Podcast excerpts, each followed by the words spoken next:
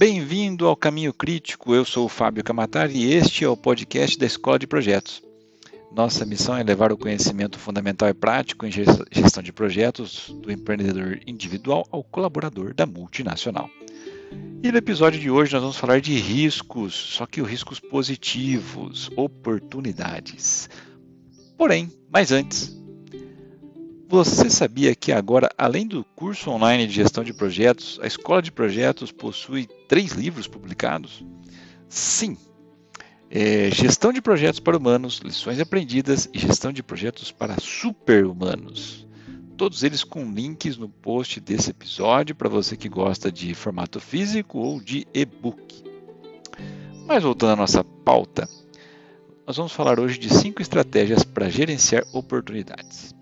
Vamos às definições. Oportunidades são por si só riscos positivos. Porém, os riscos é uma categoria de risco que a gente não perde muito tempo pensando, porque, em geral, quando eu falo risco, a gente pensa em algo ruim e não em algo bom, algo positivo. No entanto, se a gente usa a definição de riscos do Dr. David Hilson, que é o The Risk Doctor no YouTube, que é um líder internacional em gestão de riscos, com alta reputação, ele diz como sendo a, a incerteza que importa. Então, alguma incerteza poderia definitivamente levar a um resultado positivo para o projeto. Essas são oportunidades. E nós as lidamos da mesma forma que lidamos com os riscos ou ameaças negativos, só que meio que ao contrário. Existem cinco estratégias para responder ao risco de oportunidade, né? um, risco, um risco positivo. E são escalar, explorar, melhorar, compartilhar e aceitar. Vamos dar uma olhada em cada um deles.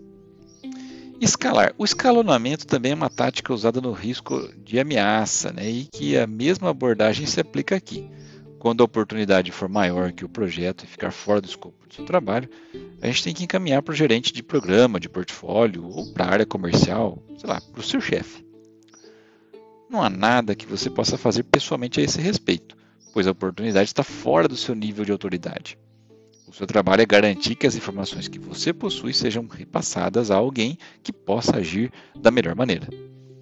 Você pode continuar a apoiar quem quer que colete as informações, mas você não precisa mais ficar aí rastreando e gerenciando esse risco. O segundo é explorar. Essa estratégia é basicamente quando você força o risco a acontecer para se beneficiar de todas as coisas boas que surgem na sua direção. Você deseja aumentar a probabilidade de ocorrência para 100%, para que ele valha a pena. Isso pode incluir gastar dinheiro ou mudar a direção do projeto para garantir que você obtenha o resultado desejado. Por exemplo, você pode puxar recursos de outros projetos para o seu projeto, para o seu projeto para fazer o trabalho levar menos tempo. Você pode atualizar alguma infraestrutura para aproveitar avanços tecnológicos, podendo usar novas soluções e aí assim por diante. Melhorar seria a nossa terceira estratégia. Ela é semelhante ao explorar no sentido de que você deseja fazer essa oportunidade acontecer, mas aqui tudo o que você está fazendo é influenciar o resultado. Você não está forçando a probabilidade de mudar 100% o que você tenta fazer é aumentar a probabilidade disso acontecer ou aumentar o impacto que teria se acontecesse. Você não tem uma garantia do resultado, mas é influencia, está influenciando e negociando o seu caminho para que seja capaz né, de capitalizar essa oportunidade fabulosa que vai acontecer. Acho que isso é difícil de articular porque o seu plano de resposta depende muito do qual é a oportunidade. Identificamos oportunidades ao longo do ciclo de vida do projeto e nem sempre as registramos como riscos. Por exemplo, se algo surgisse em uma reunião de equipe em que poderíamos potencialmente completar uma tarefa mais rapidamente, se tivéssemos um par de extra, é, mãos extra, né, a gente decidiria lá então fazê-lo esperaríamos o retorno sem necessariamente documentar o risco. Compartilhar é o quarto tópico. É um pouco como a transferência do risco da ameaça, né? aquele lance do seguro que a gente já viu anteriormente. É onde você divide o benefício com o terceiro, desde que ele o ajude a tentar obter essa oportunidade. Por exemplo, você pode compartilhar recursos para um melhor resultado, pode criar uma joint venture para criar uma outra equipe específica, né? E todas essas coisas podem significar compartilhar o risco e, portanto, benefício entre várias entidades ou equipes, mas no geral pode aumentar o benefício em potencial. Por último, aceitar. Essa estratégia clássica de não fazer nada.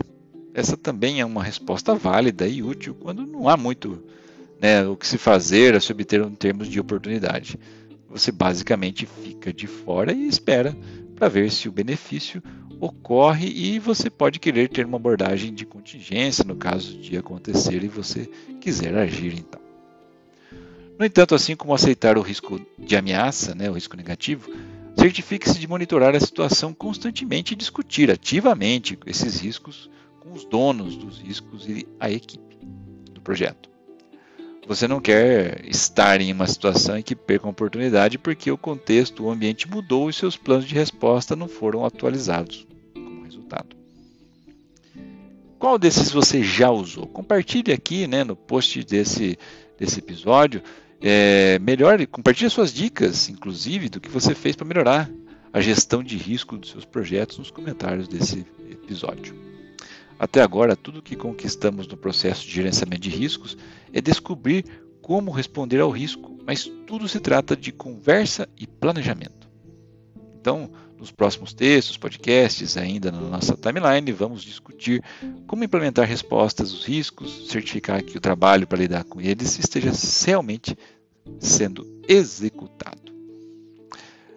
Por hoje é só. Um grande abraço a todos e até a próxima.